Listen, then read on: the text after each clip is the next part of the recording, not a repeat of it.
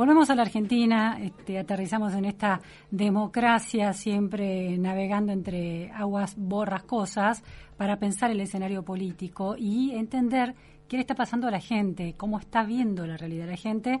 Estamos en comunicación telefónica con Federico Zapata. Gracias Federico por estar en la pregunta sin fin. Hola Luciana, un placer escucharte. Federico es politólogo, director de la consultora Escenarios, que acaba de publicar un nuevo estudio de opinión pública, de tendencias de la opinión pública. ¿Cuáles son las, eh, los eh, resultados más reveladores en relación a cómo se siente la ciudadanía en este momento de crisis, por lo menos lo que se decanta del mes de agosto transcurrido? Mira, yo te diría eh, a, grandes rasgos que hay una eh, expectativa moderada, pero una mejora en la expectativa de lo que es el, ordenamiento de la matriz gubernamental, sobre todo a partir de la llegada de, de más a la gestión. Digo moderadas, son movimientos, digamos, de, cuatro puntos porcentuales, pero es, un es un cambio de tendencia por lo menos, eh, sobre todo en lo, que, en lo que respecta a la imagen gubernamental. Eh, y obviamente, digamos, todavía eh, un escepticismo todavía muy importante en relación a la situación económica. Eh, la ciudadanía, digamos, en ese sentido, digamos, la situación económica se mantiene o empeora. No, no, no hay movimientos significativos en ese sentido, porque obviamente no, eh, la ciudadanía está expectante, digamos, de, cómo evolucionar esto. y por otro lado, te diría como segunda gran tendencia, obviamente, digamos, la, se, mantiene el, eh, el, distanciamiento cada vez más profundo, que ya hoy, digamos, podríamos, no sé, decir que se trata casi de un desapego entre la entre el grueso de la, de la sociedad civil, por lo menos en, lo que estamos viendo en los estudios, y la dirigencia política, eso se ha ido profundizando y, todavía no, no, no, no encuentra cauce, ¿no? Esto fue, estos resultados son previos al atentado contra la vicepresidenta, ¿no?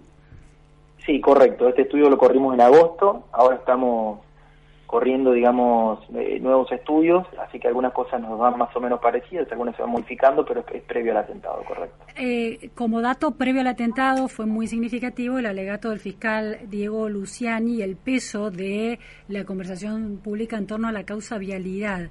¿Eso se registra el interés por los temas de corrupción? ¿Se registra, hay un cambio en, en agosto precisamente por esa bueno, puesta en primer plano de ese hecho, de esa investigación esa causa judicial? Lo que tenemos en, los últimos tres, cuatro meses, que es, sumamente llamativo, es que, digamos, la, eh, cuando preguntamos por problemáticas, la corrupción se, se dispara. Em, por algunas cosas que estamos viendo en, en, foco más cualitativos, eh, atrás de eso hay como, hay, digamos, por supuesto, digamos, la, la, emergencia en la agenda de las causas judiciales, eh, y también, digamos, una forma en la cual la, población, cuando le preguntamos por problemas, identifica un problema en el cual, eh, de alguna manera, funciona como metáfora de la clase política. Entonces, ante una situación, digamos, de, de, molestia o de cuestionamiento muy transversal hacia la clase política, la corrupción eh, aparece como, como una forma, digamos, de, denominar esa responsabilidad. Por eso, digamos, eh, eso en parte explica, digamos, que, que, la, que, la, corrupción como problema haya ido avanzando a medida que caen otras otras menciones, como pueden ser la seguridad, digamos, que uno institucionalmente pensaría que, que, son más relevantes, o, digamos, la inflación, que, digamos, sigue siendo muy importante, crece en el último mes, con el último fogonazo, pero todavía no supera la corrupción como principal problema. Claro, es interesante, ¿no? Por lo, por estoy mirando los gráficos del, del estudio de escenarios corrupción tiene entre las respuestas que da la gente, hay un 28,15% de argentinos que lo plantea como el principal problema y segundo está la inflación con un poquito menos, 27,32%. Sí, y ese, Totalmente. ese, ese pico, en los meses anteriores la corrupción le ganaba también a la inflación. No, la corrupción normalmente en, el comportamiento del año venía, en la, serie histórica venía tercera, venía primera siempre inflación, eh, segundo venía inseguridad y tercero venía corrupción. A partir de mayo es donde, donde, el, donde el fenómeno se dispara y, pasa, digamos, en julio pasa a ser, digamos, prácticamente en empate técnico, superándolo por, por muy poco, pero prácticamente en empate técnico empieza a funcionar como en paralelo a la inflación. Y eso es lo que nos da un poquito en los, en los focus, que evidentemente atrás de esto no solamente está la emergencia de la agenda mediática del tema, sino también está una forma eh, digamos, tanto en inflación como en corrupción, la población, digamos, detecta por responsabilidades de, la clase política cuando uno profundiza un poco, ¿no? Claro, sintetiza su cuestionamiento a la clase política en esos dos, en esos dos puntos. Em, sí, El, el, el tema de corrupción impactó en la eh, imagen negativa de la vicepresidenta? ¿Creció? ¿Bajó? ¿Cómo se comportó esa imagen durante agosto? Sí, Cristina viene, eh, había tenido una, en, el comienzo del año había tenido una, una, mejora relativa de la negativa. Ella arrancó en 51 puntos de negativa, perdón, 62 puntos de negativa en marzo. Eh, tomo solamente el año, calendario, digamos. Eh, y había logrado bajar hasta junio a 52 puntos de negativa, son 10 puntos de caída, es mucho en una negativa. Bueno, a partir de junio, digamos que la emergencia de, causas judiciales y sobre todo, digamos, la también como respuesta a eso, la emergencia de la estrategia, digamos, del kirchnerismo más agresivo de confrontación con la justicia, ahí empieza nuevamente un repunte, digamos, que la vuelve a llegar a los, a, los peores indicadores, hoy está nuevamente en 60 puntos de imagen negativa, y la positiva también, había tenido una leve mejora desde marzo hasta junio y en junio empieza una caída, hoy está en 28.42 puntos de positiva, que es más o menos eh, el techo, digamos, de, imagen de la marca del frente de todos. En ese sentido ya galvaniza bastante bien la, marca. Federico, bueno, ustedes todavía en estos resultados no, no estaban eh, absorbiendo el impacto del atentado contra la vicepresidenta, pero con tu mirada de politólogo, ¿Crees que ese atentado y el modo en que el oficialismo lo procesó, instalando muy rápidamente y muy claramente, por ejemplo, en la cadena eh, del presidente Alberto Fernández ese mismo día, eh, el tema del discurso del odio, va a repercutir negativamente en la imagen de la vicepresidenta?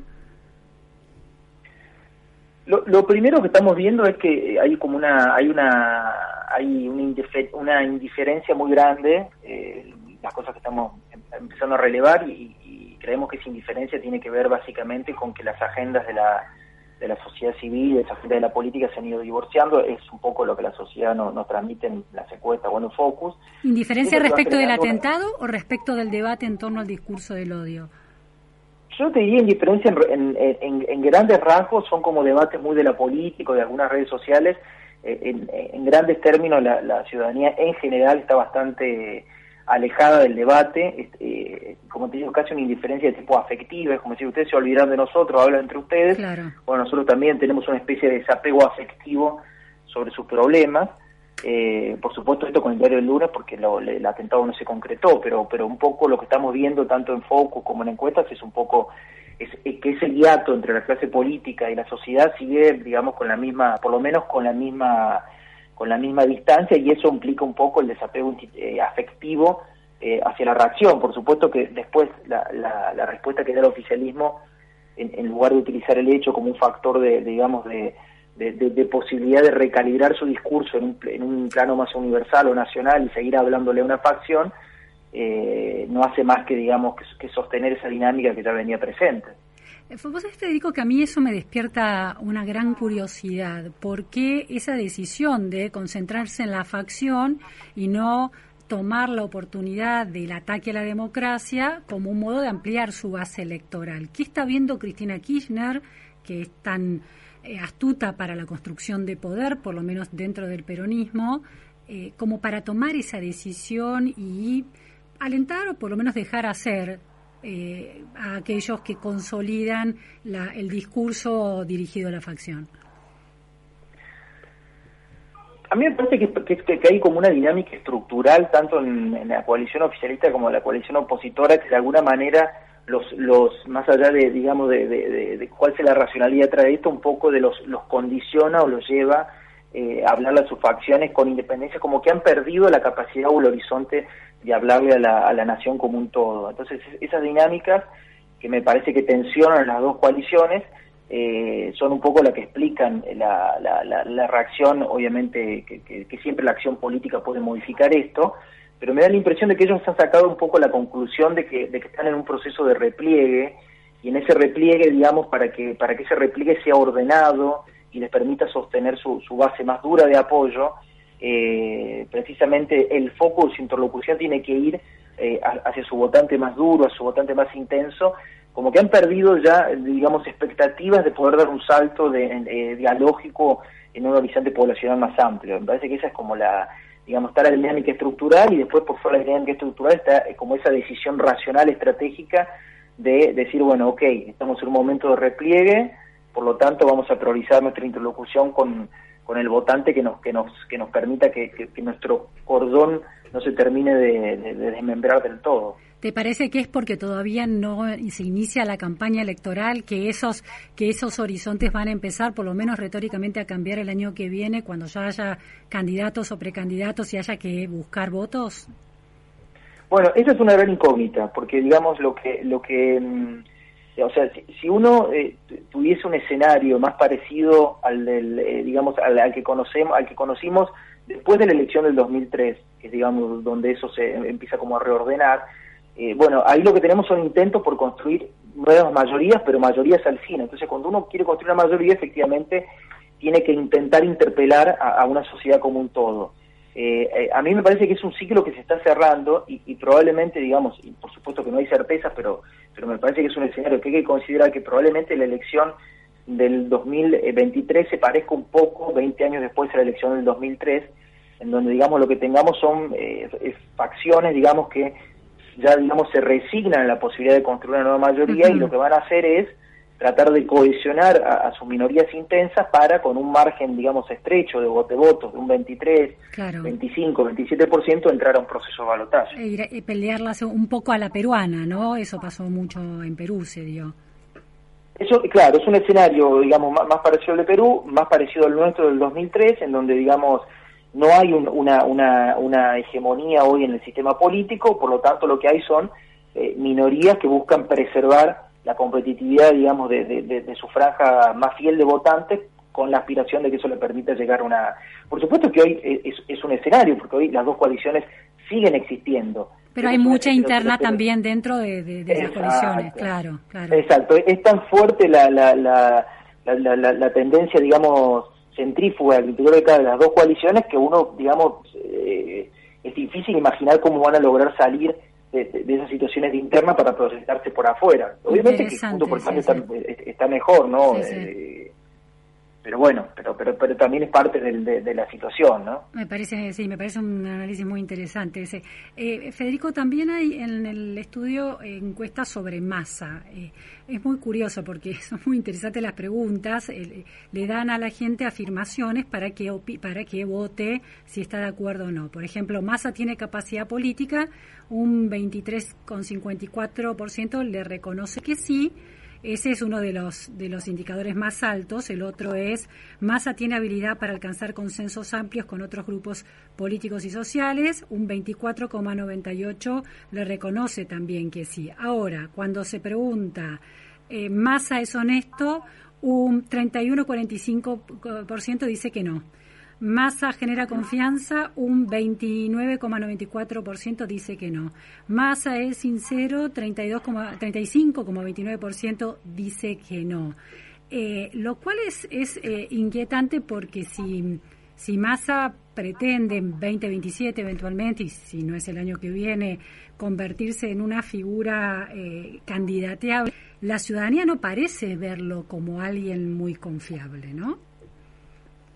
Es un proceso interesante el, el, de Massa porque es, es como la es, es, una, es un referente político que se ha ido cada vez autonomizando más de la sociedad, cada vez se ha ido volviendo, digamos, mm, más parte de lo que se denomina popularmente esta idea de círculo rojo, es decir, es, es, es claramente un político que seguramente en, en, círculos empresariales o mediáticos tiene una buena reputación, pero esa buena reputación en esos círculos contrasta completamente con la situación de su reputación en la sociedad civil. Y eso me parece que es como habla un poco de, de la crisis en la que estamos, ¿no? Donde, donde el poder de alguna manera se autonomiza, el poder en todo sentido, el poder económico, mediático, político, se autonomiza de la sociedad civil y, ese, y, esa es un poco la, la, la, la, dinámica de la crisis en la que estamos, ¿no? En donde al, viejo clivaje kirchnerismo-tequillerismo empieza, digamos, a, a, producir una especie de clivaje sociedad civil versus clase político versus casta política, eh, y ese es ahí un poco donde corre la, la, suerte de masa, ¿no? Es un personaje con muy baja reputación, si las cosas le sale bien, probablemente eh, esté en su cálculo la posibilidad y, de, reconstruir ese puente con la sociedad que está completamente roto, eh, pero paradójicamente tiene una alta reputación en los sectores de poder y, es eh, un personaje que tiene una bajísima reputación en la sociedad civil. Eso me parece que es un dato muy peculiar, pero muy, pero muy descriptivo de, lo que de lo que le ocurrió a la política y a la sociedad argentina. Cuando más estaba independizado del kirchnerismo y se presentaba solo elecciones eh, que tuvo algunos resultados interesantes, ¿tenía una reputación mejor en la ciudadanía? Sí, sí, sí, no, Massa fue una... Yo diría que eso, eso se lo han terminado comiendo por distintos medios, eh, junto por el cambio, por distintas, por distintas vías, digo, en la última votación una parte habría ido a a, a Manes, otra parte habría ido a, Santilli, digo, pero Massa era una, era una, era claramente, fue durante un, periodo de tiempo muy importante, sobre todo en, la provincia de Buenos Aires, un gran eh, interpelador de la sociología de lo, de lo que es la, clase media, media baja trabajadora, eh, media, media baja informal, fue un gran intérprete de eso y navegó muy bien en eso, bueno, fue un, sacó 22 puntos en en la elección de 2015. Claro, por eso. Y la gente, cuando se le preguntaba por la imagen, eh, eh, votaba de una manera más positiva. Sí, sí, sí, era un dirigente con, una reputación altísima y bueno, eso obviamente que, que, empezó en picada en el 2017 y con el Frente de Todos obviamente termina de, sepultarlo.